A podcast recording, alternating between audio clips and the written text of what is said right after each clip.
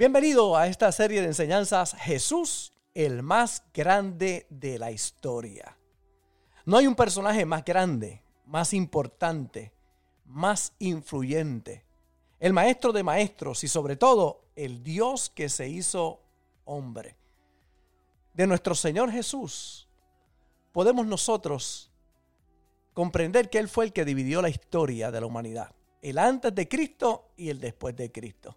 Ha sido el personaje más estudiado por más de 20 siglos y la figura más importante de la historia humana.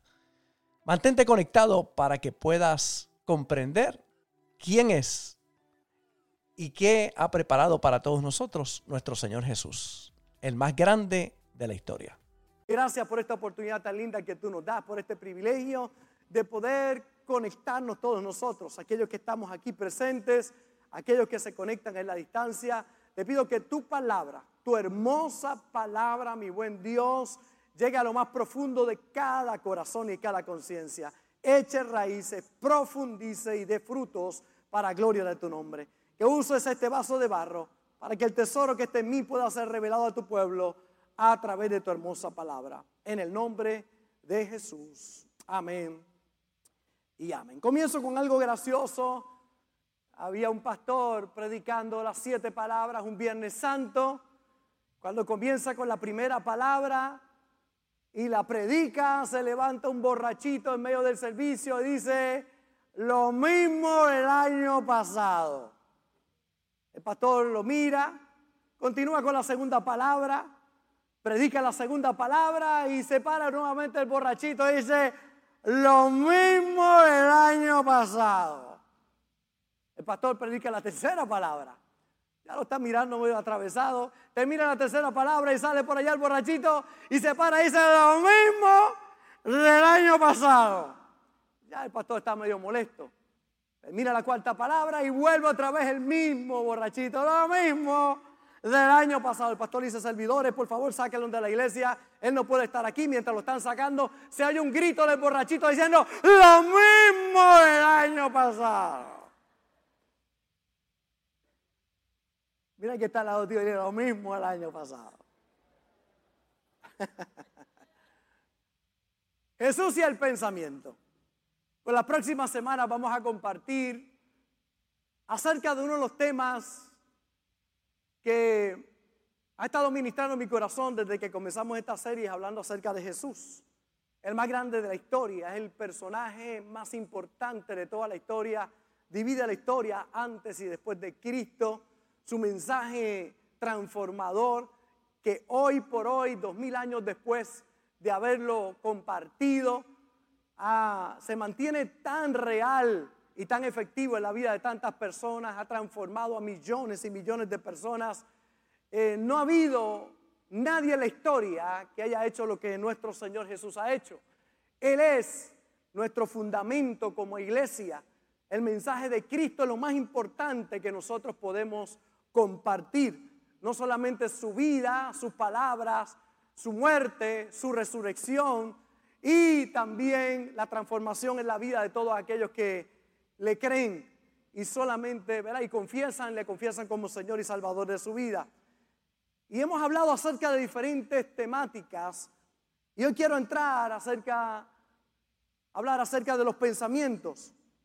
Jesús es Dios hecho hombre y compartió principios que realmente transforman la vida de las personas. Y si hay algo importante que podemos ver en Jesús, era que sus pensamientos eran altos, profundos y fuera de lo común. Jesús conocía los pensamientos de los que lo rodeaban. Imagínense, Dios aquí en la tierra y tenía la capacidad de saber lo que la gente pensaba. Maridos que están aquí en el día de hoy, imagínense si su esposa tuviera la capacidad de saber lo que usted piensa. Damas que están aquí, hermanas, imagínense si su marido tuviera la capacidad de saber lo que usted piensa. Suegras que están aquí, imagínense si usted tuviera la capacidad de saber lo que su yerno piensa. De ir a lo más profundo, a los pensamientos, saber lo que la gente está pensando. Y Jesús sana a un paralítico, pero antes de sanarlo, le dice algo que a los religiosos que estaban allí les molesta, los escribas. Jesús mira al paralítico y le dice, tus pecados te son perdonados. Y me llama la atención porque la escritura dice que los escribas decían dentro de sí, este blasfema, este es un blasfemo. Pero no lo decían públicamente, no como el borrachito, ¿verdad? Que decía lo mismo del año pasado. Pues, ellos lo decían dentro de sí. Pensaban, este, refiriéndose a Cristo, es un blasfemo. Y mire lo que Cristo declara, Mateo capítulo 9, verso 4. Y conociendo Jesús los pensamientos de ellos, dijo, ¿por qué pensáis mal en vuestros corazones? Ahora imagínense la escena. Jesús los mira y dice, ¿por qué tú estás pensando mal? Jesús sabía que ellos estaban pensando que era un blasfemo. Así que Jesús le dice, ¿les molesta a ustedes que yo le diga, tus pecados te son perdonados? Si ustedes piensan que no tengo autoridad para perdonar los pecados, pues ¿qué es más fácil decir? ¿Tus pecados te son perdonados o levántate y anda? Pues para que sepan que el Hijo de Hombre tiene potestad para perdonar pecados, a ti te digo, levántate y anda. Y el que estaba paralítico se sanó. Vamos, denle ese aplauso a Jesús, claro. La raíz de todo son los pensamientos. Y si son incorrectos, vas a tener malos resultados en tu vida. Jesús sana un endemoniado. Mire qué combinación esta. Endemoniado, ciego y mudo. O sea, endemoniado nada más ya es un problema. Ciego nada más es un problema. Mudo nada más un problema. Este tenía las tres. Endemoniado, ciego y mudo. Los fariseos decían en sus pensamientos que sacaba a los demonios por Bersebú. Así que Jesús está allí orando por este hombre, lo sana, los demonios se van, habla y oye, era sordo, dice que era ciego y mudo, o sea, ve y, habla. Y es libre de los demonios. Pero mire lo que dice Jesús. Sabiendo Jesús los pensamientos de ellos, le dijo, todo reino dividido contra sí mismo es asolado y toda ciudad o casa dividida contra sí misma no permanecerá. Decían que él sacaba a los demonios en el nombre de Belzebú y él dice el diablo no se puede sacar a sí mismo. Y Cristo conocía los pensamientos de ellos. Y es que tú debes saber algo en esta oportunidad que Dios me da para predicarte. Dios conoce tus pensamientos. Interesante porque caminaban dos hombres luego de la muerte de Jesús. Estaban muy derrotados. Habían seguido a Jesús, pero ahora pensaban que todo se había acabado. Iban hablando derrota y tristes. Jesús se le para por el lado, ellos no lo reconocen. Y mire lo que dice Lucas capítulo 24 y el verso 17. Y les dijo, ¿qué pláticas son estas que tenéis entre vosotros mientras camináis? ¿Y por qué estáis tristes? O sea, Jesús conocía los pensamientos de las personas y les habla a ellos, le dice, ¿qué pláticas son esas? ¿Qué ustedes están diciendo? Ellos iban diciendo, bueno, Jesús era el Señor, pero murió, ahora todo se acabó, todo terminó, todo lo que dijo, ahora eh, no es verdad. Y Cristo está caminando con ellos y le dice, ¿qué pláticas son estas las que ustedes tienen? ¿Y por qué ustedes están tristes? Dice que les habla, se le abrió el entendimiento, sus ojos se abrieron y tuvieron una gran experiencia con Jesús. Tus pensamientos y palabras determinan tus resultados. Y escuche bien estas palabras. Los fuertes de espíritu no trabajan, piensan. Los fuertes de espíritu no trabajan, piensan. Yo quiero que estén muy atentos a lo que voy a hablar, porque hay mucha gente que ya están pensando, ah, que no trabajan. Tranquilo, déjeme explicar. Yo sé lo que algunos están pensando, pero es mucho más profundo de lo que usted pueda en este momento comprender. La información es tan correcta como los resultados que da. Y a través de esta serie estos dos pensamientos son importantísimos. La información es tan correcta como los resultados que da. Si la información que te dan no da resultados, no importa quién la da, ni lo bonito que pueda sonar es incorrecta. La información que es verdad es la que da resultados. Si no da resultados, es incorrecta. Así que no importa quién lo diga, no importa cuán bonita pueda sonar, si no da resultado, no es correcta. Jesús lo dijo contundentemente en Mateo capítulo 7, verso 16. Por sus frutos lo conoceréis. No te dejes llevar por el árbol bonito, frondoso, verde, si no tiene frutos. Hay que cortarlo y echarlo al fuego. ¿Acaso se recogen uvas de espinos o higos de abrojos? Cristo hablando. Así todo buen árbol da buenos frutos, pero el árbol malo da malos frutos. Si es un árbol bueno, va a dar buenos frutos. Si es un árbol malo, va a dar malos frutos. No puede el buen árbol dar malos frutos, ni el árbol malo dar buenos frutos buenos. Todo árbol que no da buen fruto es cortado y echado en el fuego. Así que, y lo dice por segunda vez, por sus frutos los conoceréis. Nunca usted se deje impresionar por aquellos que hablan bonito o traen alguna información que no da resultados. Nadie se equivoque. Son los frutos o los resultados lo que valida la información. Si no hay frutos o resultados, la información es incorrecta. Jesús lo dijo de esta manera. Y conoceréis la verdad y la verdad os hará libres. Conoceréis la verdad. La verdad no te hace libre. Hay mucha gente que grita por ahí, la verdad te hará libre. Eso no fue lo que dijo Cristo. Cristo dijo, y conoceréis la verdad. No es la verdad la que te hace libre, es la verdad que tú conoces. La verdad que conoces te hace libre. La que no conoces no te puede hacer libre. Por eso es tan importante conocer la verdad. Y cuando conoces la verdad, la verdad que es verdad es la que da resultados. Es la que da frutos. Porque si no da frutos, no es verdad. Es imposible que un árbol bueno dé malos frutos, decía Cristo. Si es un buen árbol, dará buenos frutos, dará buenos resultados. Si el fruto no es bueno, es porque el árbol no es bueno.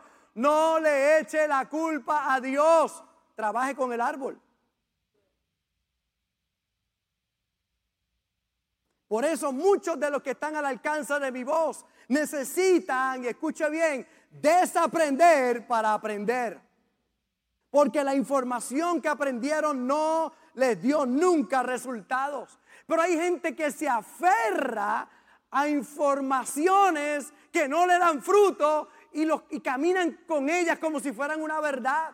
Hay mucha gente con religiones que no dan fruto, pero siguen con esa religión porque mami me la enseñó, porque abuela me la enseñó. Si no da fruto, no es verdad.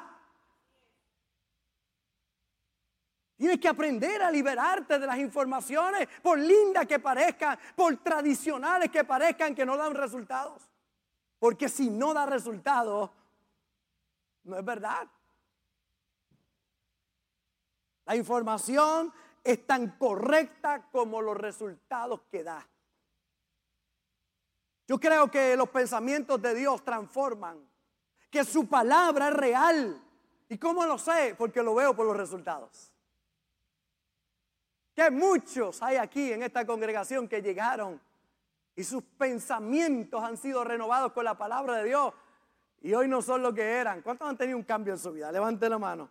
Claro, porque la información es tan real como los resultados que da. Si no, no es real. Por eso, tan importante que usted entonces busque siempre accesar a la verdad.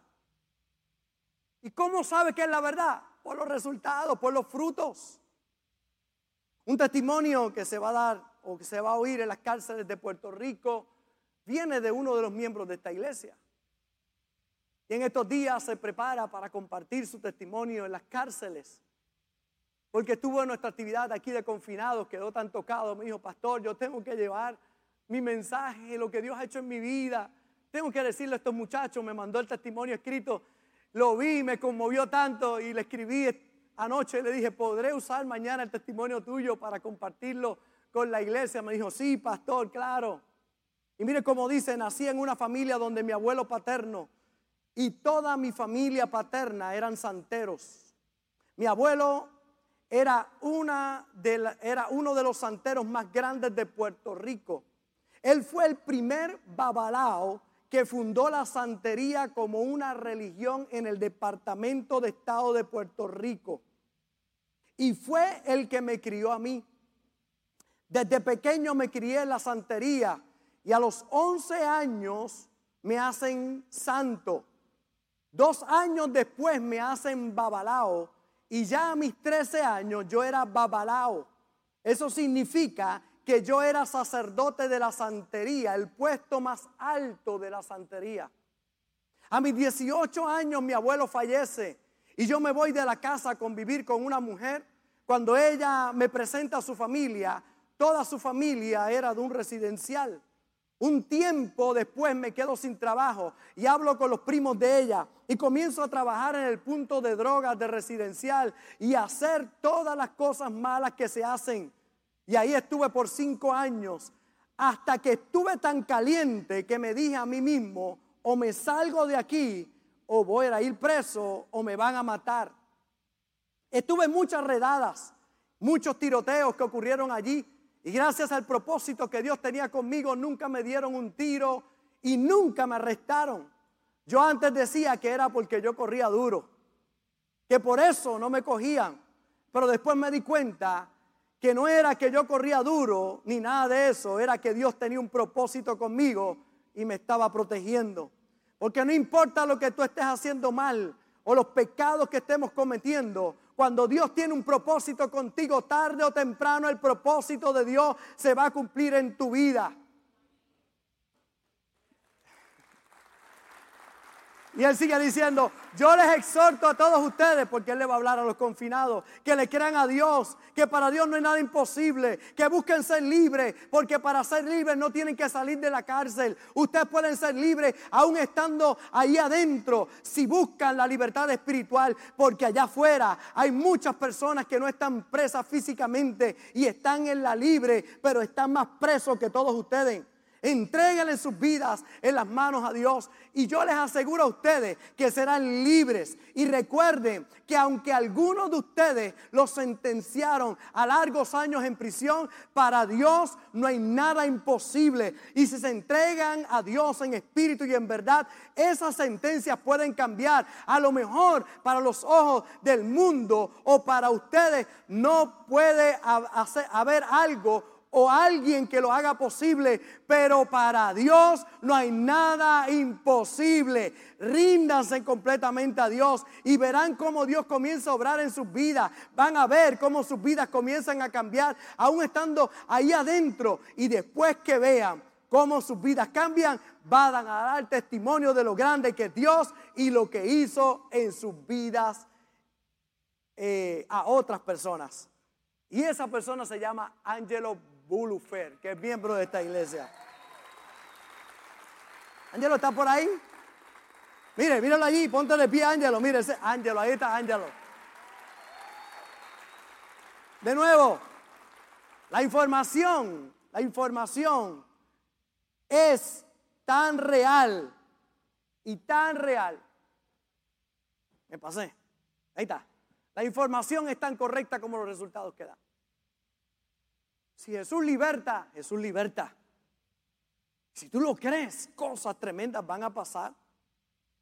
La información correcta está en las enseñanzas de Jesús. Por eso debemos modelar más allá de las acciones que vimos de nuestro Señor Jesús. Tenemos que modelar sus pensamientos, su manera de pensar, la manera en que enfrentó los retos, las dificultades, pues ahí es que está el éxito. Y escuche bien, pensar en la tarea más difícil, pero más importante Y lamentablemente mucha gente no lo hace. Los fuertes de espíritu no trabajan, piensan. Van al cuarto secreto. Se exponen a los pensamientos de Dios. Leen su palabra. Escudriñan las escrituras. Tienen oídos para escuchar lo que Dios tiene que decirles. Observe que los ricos, más allá de trabajar, piensan. La gente rica, más allá de trabajar, piensan. Los que trabajan lo hacen para los que piensan.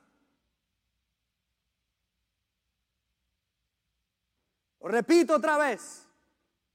Los ricos no trabajan, piensan.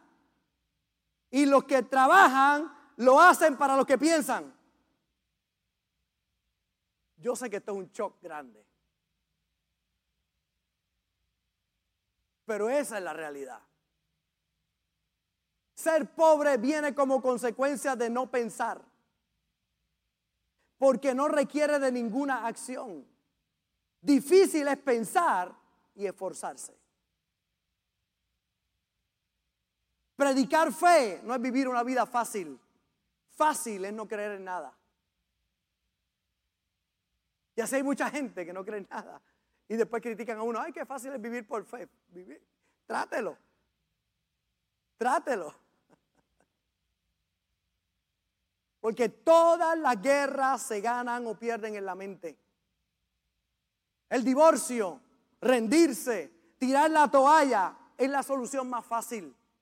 Si alguien quiere descubrir dimensiones de amor profundo, y alcanzar grandes cosas, tiene que aprender a cruzar el río caudaloso de los problemas, entrenando sus pensamientos. Fácil es escoger el divorcio, difícil sentarnos a pensar qué nos divide, cómo lo podemos resolver. Fácil es rendirse, difícil es pensar por qué no funciona, qué necesito hacer, qué pasos tengo que dar. Porque las batallas se ganan o se pierden en la mente. Tú estás tan cerca o tan lejos de Dios como lo estás en tus pensamientos. Jacob huye de su casa, piensa que está solo. Jacob pensó que Dios no estaba allí, pero sabemos que Dios estaba allí, pero su pensamiento lo mantenía desconectado. De momento tiene una visión, se levanta y dice, Dios estaba aquí y yo no lo sabía. Él no tenía conciencia de que Dios estaba allí. Que es el problema de muchos cristianos. Que no tienen conciencia de que Dios vive dentro de ellos. Profesan conocer a Dios, pero viven como si no existiera. Dios está en todo lugar. Pero el pensamiento es vital porque Dios puede estar, pero si tú no crees no pasa nada.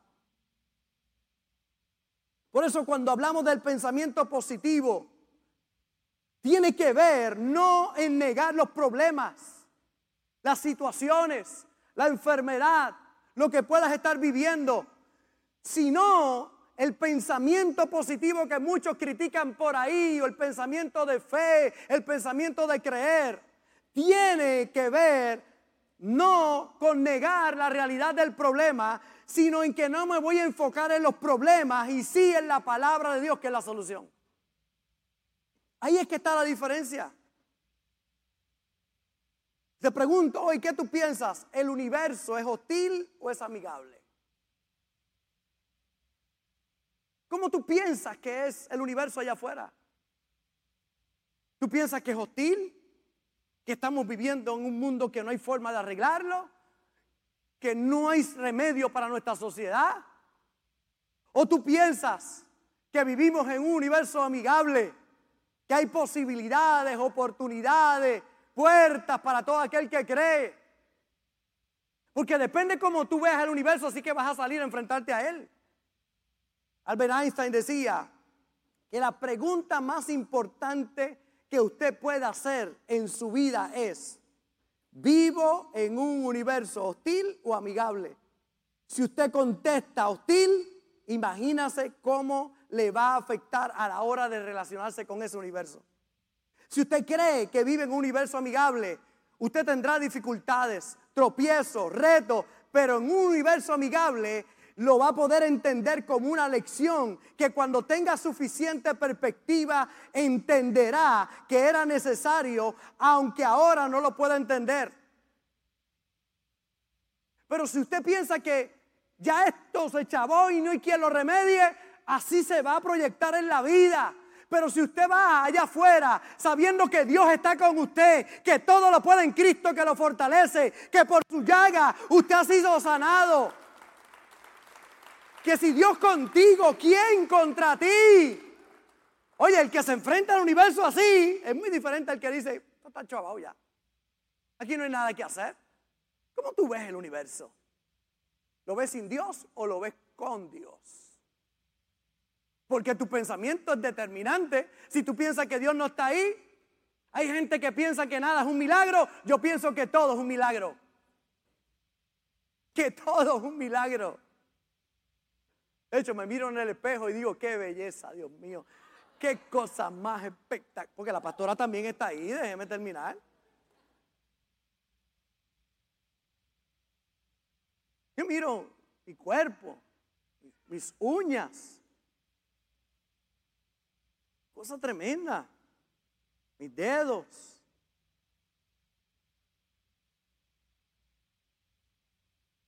La verdad que somos una maquinaria perfecta, diseñada por un Dios perfecto.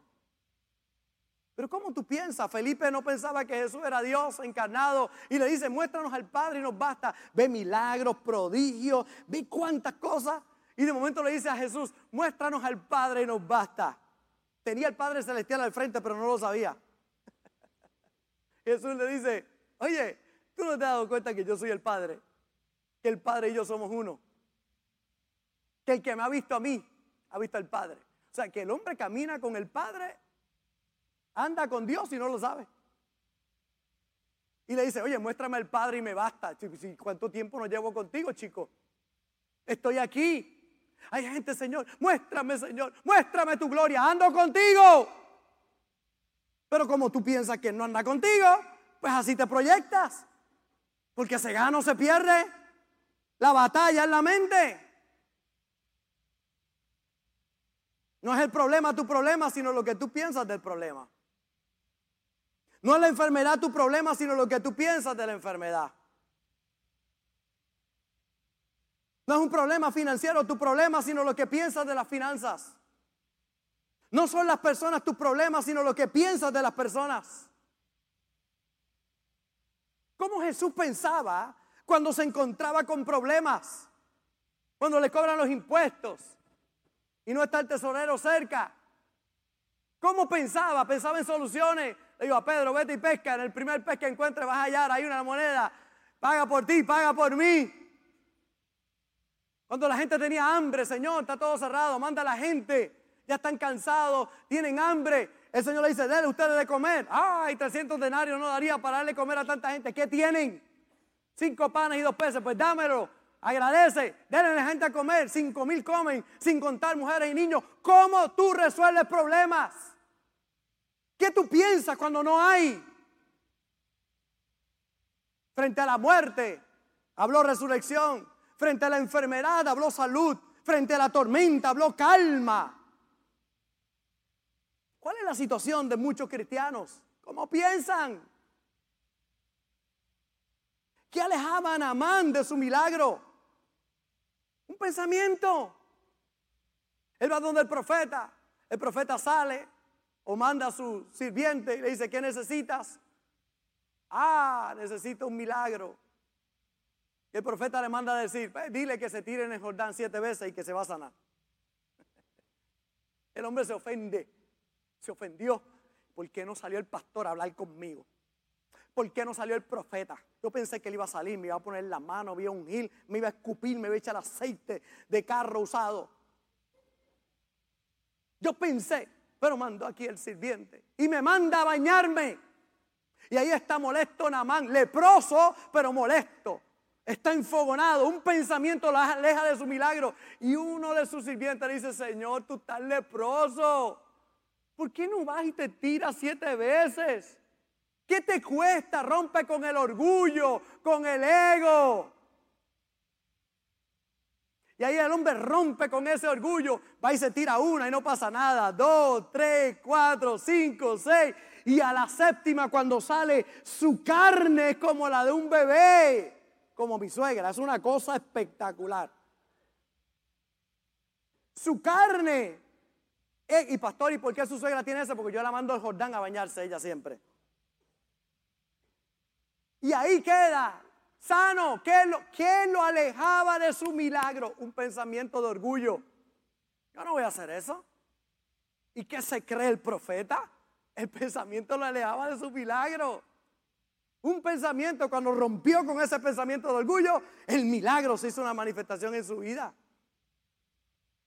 ¿Qué aleja, qué aleja a cristianos de la prosperidad financiera? La desobediencia. No diezmar y ofrendar. Hay muchos que un pensamiento es lo que los detiene de prosperar. Ay, yo no voy a diezmar, no voy a ofrendar. Yo no quiero irme muy lejos, voy muy cerca, un testimonio muy cerca de nuestra familia. Mi yerno, Julio, ¿cuántos conocen a Julio el piloto? Cuando conoció a Vicky, él no creía en el diezmo, él pensaba que los pastores se robaban el dinero porque eso es lo que le habían enseñado. Y un pensamiento la alejaba de su prosperidad, de su bendición. Y cuando conoció a Vicky, empezaron a conocerse. Vicky le preguntó, ¿tú diezma? Y él dijo, no, yo no creo en eso. Y yo, ah, pues yo no quiero nada contigo. ¿Mm? ¿Mm? ¿Cómo? Yo creo en honrar a Dios primero, a creerle a Dios con todo mi corazón. Lo aprendí desde muy pequeña, he honrado a Dios y aquí Dios me ha traído. Él dijo, esto hay que analizarlo porque no quería perderla, ya te sabes. Pero el muchacho queda convencido y convertido y comienza de lo poquito a diezmar. Hoy no solamente tiene un negocio próspero y bendecido, sino que está haciendo sus horas de vuelo para piloto comercial. Milagros una y otra vez. Cuando empezó a diezmar tenía algunos clientes en lo que hace de, eh, landscaping y toda esta cosa. Hoy tiene más de 60 clientes. Empezaron a multiplicarse los clientes, a llegar los clientes y a darle a Dios y a bendecirlo. No le estoy hablando a alguien que no conozco, lo conozco muy de cerca. Alguien lo llama porque las horas de piloto comercial, ya es piloto privado, pero las horas de piloto comercial son muy caras. Por eso no todo el mundo puede alcanzar eso. Pero un hombre que diezma y ofrenda, Dios abre los cielos. Alguien lo llama y le dice, tengo para ti una noticia, Dios me tocó y te voy a pagar todas las horas comerciales para que puedas volar.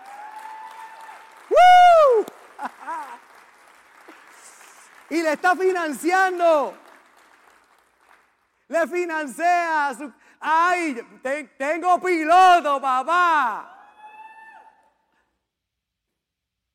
¿Qué lo alejaba de prosperar? Un pensamiento, mi hermano. Un pensamiento. Él no creía en los pastores, ¿verdad? Porque robaban, pero Dios le dio de suegro a un pastor. ¿Tú te imaginas? Tenga para que se entretenga.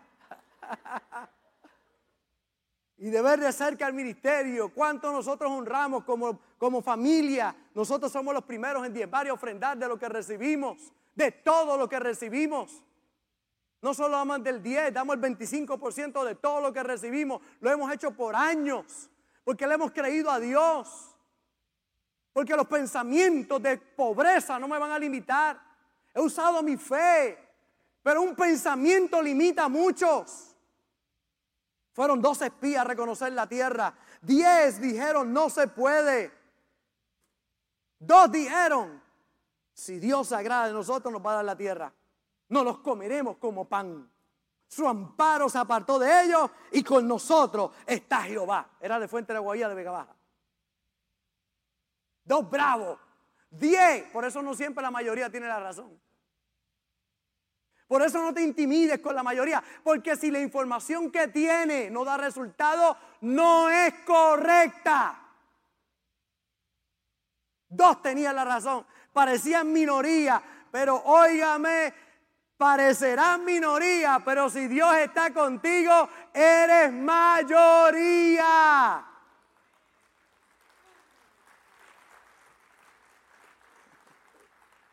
¿Por qué las personas cuando le dicen que tiene algo incurable se destruyen? Porque piensan que es incurable. Eso es todo. Porque piensan que es incurable. Y en el momento que tú piensas que es incurable, es incurable. Porque no hay enfermedades incurables, hay enfermos incurables.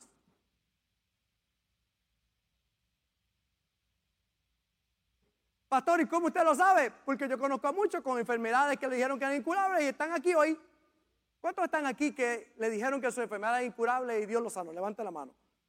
Mire, uno, dos, tres. Le ven bien arriba, por favor, que dijeron que era incurable.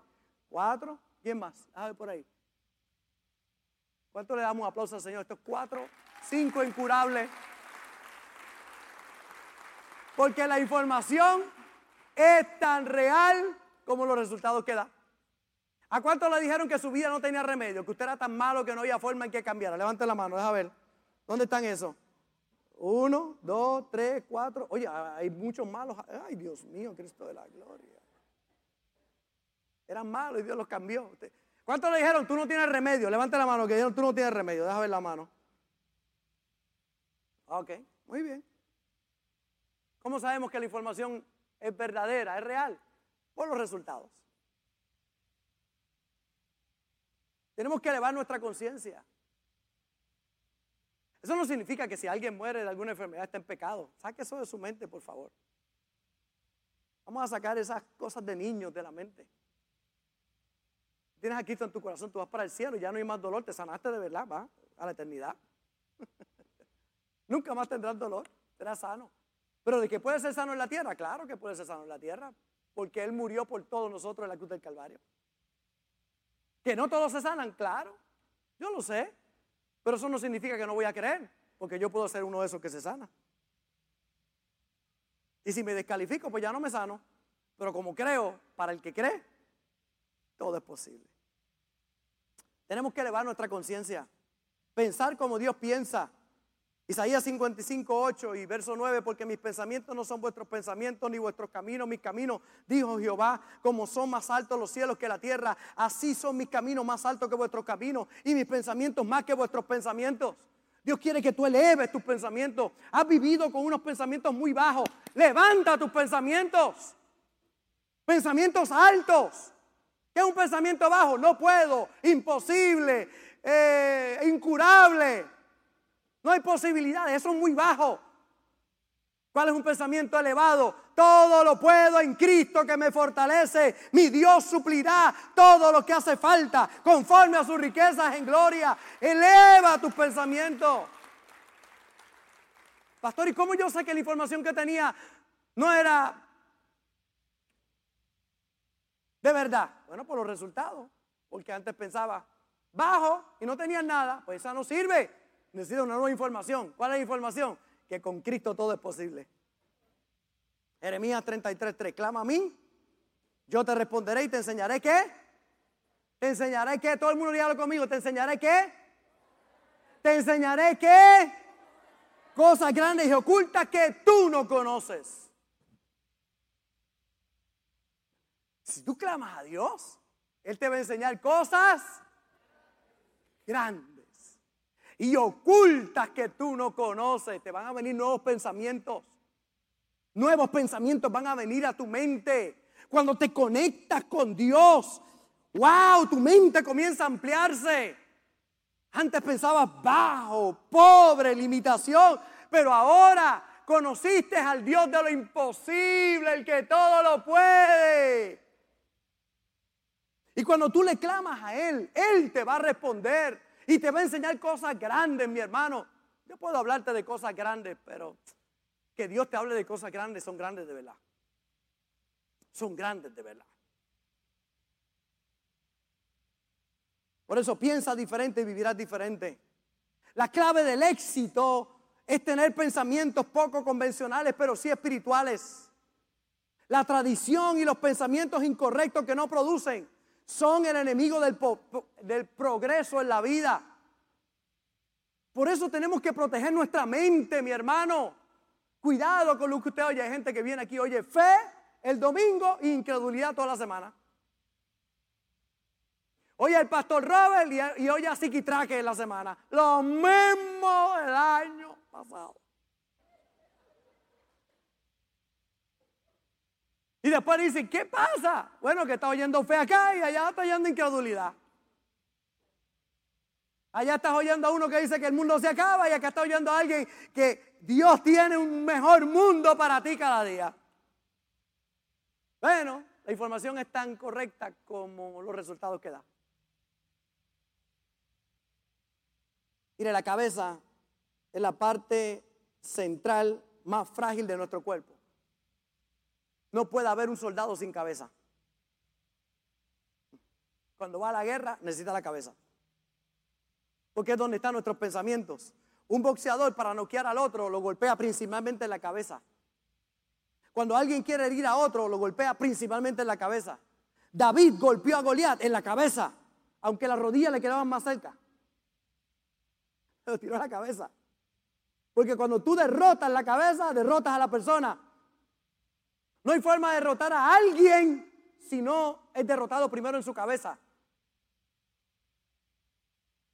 Por eso el soldado tiene que ponerse el yelmo de la salvación, el yelmo para proteger qué? La cabeza.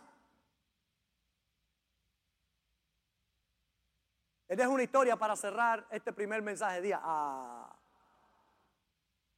Una historia que nos habla de lo poderoso de los pensamientos enfocados en Dios y en su palabra. Tres jóvenes hebreos, Sadrach, Mesac y Abednego. Se pasa un edicto por el rey que todos tienen que adorarle. Ellos estaban tan seguros que Dios estaba con ellos, aunque no lo veían, pero le creían. Y aunque no pueda verlo, Él está orando. Y ahí están ellos diciendo con sus pensamientos correctos, solo voy a adorar a Dios, a ningún otro. Y aunque hay un edicto y el resultado es muerte para que no lo haga, yo estoy convencido de que Dios es mi Dios. Y mira cómo dicen ellos, he aquí nuestro Dios a quien servimos puede librarnos del horno de fuego ardiendo y de tu mano, oh rey, nos librará. Son gente con pensamientos sólidos. Pasan el edicto y muchos de ellos se arrodillaron ante la imagen del rey. Pero ellos dijeron, nosotros no. ¿Usted sabe lo que hacen? Calientan el horno de fuego siete veces más de lo que usualmente estaba caliente. Es que proteger la mente, no darle cabida a esos pensamientos que te dicen que Dios no está contigo. Ellos no sucumbieron ante la amenaza, sino que se mantuvieron firmes. Y mira la historia rapidito, dice Daniel capítulo 3, verso 19. Entonces Nabucodonosor se llenó de ira. Nombre bonito para alguien que quiera ponerle a su hijo. Nabucodonosor. Nabucodonosor. Dígale Nabu mejor. Entonces Nabu se llenó de ira y se demudó el aspecto de su rostro contra Sadrach, Mesach y Abednego. El tipo se prendió. Y ordenó que el horno se calentase siete veces más de lo acostumbrado. Mm y mandó a hombres muy vigorosos que tenía en su ejército que atasen a Sadrach, Mesach y Abednego. Por tanto el detalle, hombres muy fuertes, los amarraron muy duro para echarlos en el horno de fuego. Entonces estos varones fueron atados con sus manos, mantos, sus calzas, sus turbantes y sus vestidos y fueron echados dentro del horno de fuego ardiendo.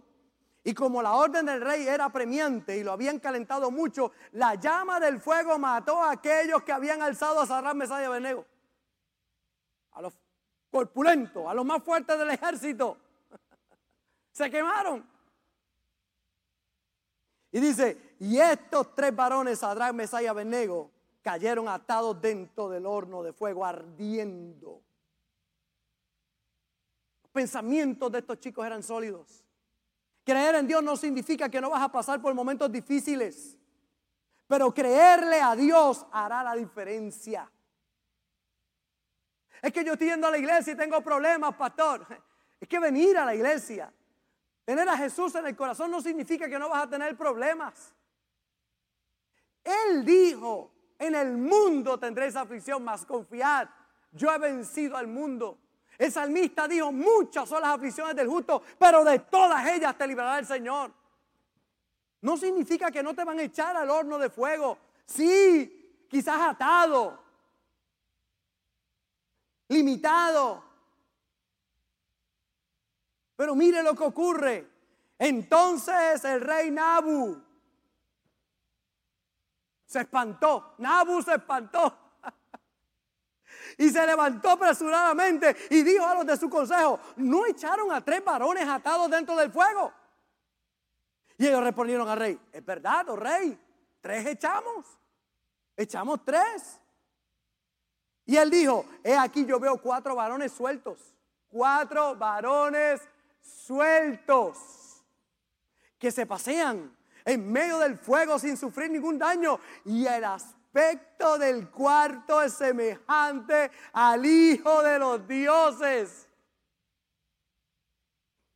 Se dieron un baño de fuego el spa.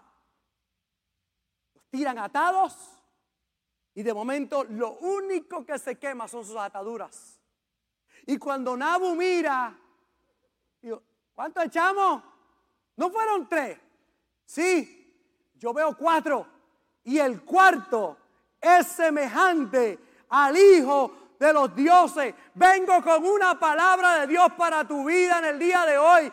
Cuando tú le crees a Dios, lo único que se va a quemar son tus ataduras, porque el cuarto hombre va a aparecer junto a ti.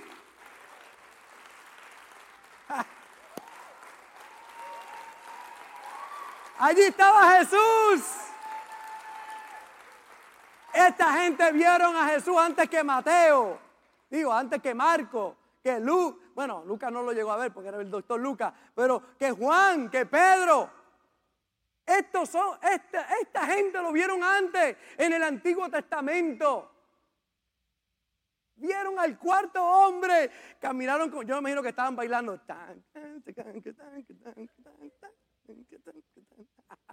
Tenían un vacilón allá dentro del horno. El cuarto hombre apareció. Allí estaba Jesús. Hay personas que están al alcance de mi voz que te dijeron, no hay salida, morirás, no hay oportunidad. Y yo te digo en el día de hoy, no le des cabida a ese pensamiento, confía en Dios. Haz las cosas bien, confía en Dios, guarda tus pensamientos. En esos momentos difíciles administra tus pensamientos. Que muchos han visto a Dios tantas veces obrar y todavía le viene cualquier problema y se tambalean. Y piensan, ¿dónde estará Dios? Ya es hora de que confíes en Dios como nunca. Que te, te determine que nada ni nadie te podrá apartar del Señor. Tener la seguridad de que todo va a estar bien. No le des cabida a esos pensamientos. Y sabemos que a los que aman a Dios todas las cosas le ayudan a bien. Esto es a los que conforme a su propósito son llamados. ¿Quién nos separará del amor de Cristo? Tribulación, o angustia, o persecución, o hambre, o desnudez, o peligro, o espada. Antes en todas estas cosas somos más que vencedores por medio de aquel que nos amó, por lo cual estoy seguro de que ni la muerte, ni la vida, ni ángeles, ni principados, ni potestades, ni lo presente, ni lo porvenir, ni lo alto, ni lo profundo, ni ninguna otra cosa creada nos podrá separar del amor de Dios que es en Cristo Jesús, Señor nuestro. Nada me va a apartar. Jóvenes hebreos creyeron los echaron en el fuego. Y yo vengo a decirte lo grande es que quizás tú no veas a Dios, pero sí lo van a ver tus enemigos.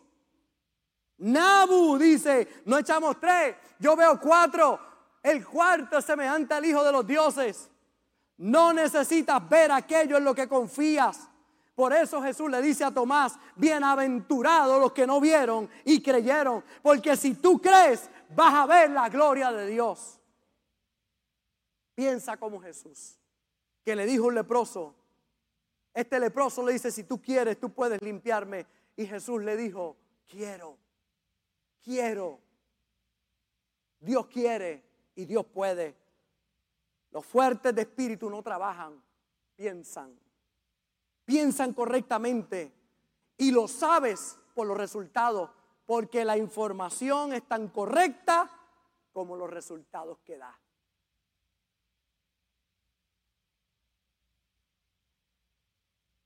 Yo puedo darte una garantía de algo. Cuando Cristo llegó a mi vida cambió todo. Y un día, a los 10 años, Dios tocó mi corazón. Habíamos ido ya a varias iglesias. Pero aquel día, Dios habló a mi vida y teniendo 10 añitos, quizás el pensamiento que le puede venir uno a la mente, yo soy muy niño, yo no necesito esto, pero Dios tocó mi corazón. Y aquel día le entregué mi corazón a Jesús. Hace 43 años atrás. Lo que te voy a dar son resultados. 43 años después, tengo que decirte que no hay nada mejor que tener a Cristo en el corazón. No me ha librado del horno de fuego, pero me ha hecho ver muchas veces a ese cuarto hombre caminando conmigo. He visto cómo las ataduras Gracias por conectarte con nosotros. Ha sido una hermosa bendición poder compartir contigo la palabra de Dios. Te pido dos cosas. Número uno, comparte con alguien más. Que otros también puedan ser bendecidos por la palabra. Y número dos, envía tu ofrenda para que podamos continuar llevando el mensaje de fe y de esperanza a tanta gente que lo necesita. Lo puedes hacer a través de ATH Móvil en donaciones Fuente de Agua Viva Vega Baja o a través del PayPal Fuente Vega Baja. Si no das, no pasa nada. Pero si das, Él ha prometido abrir las ventanas de los cielos y derramar bendición hasta que sobre y abunde. Muchas bendiciones. se han podido romper por confiar en su palabra, en sus promesas.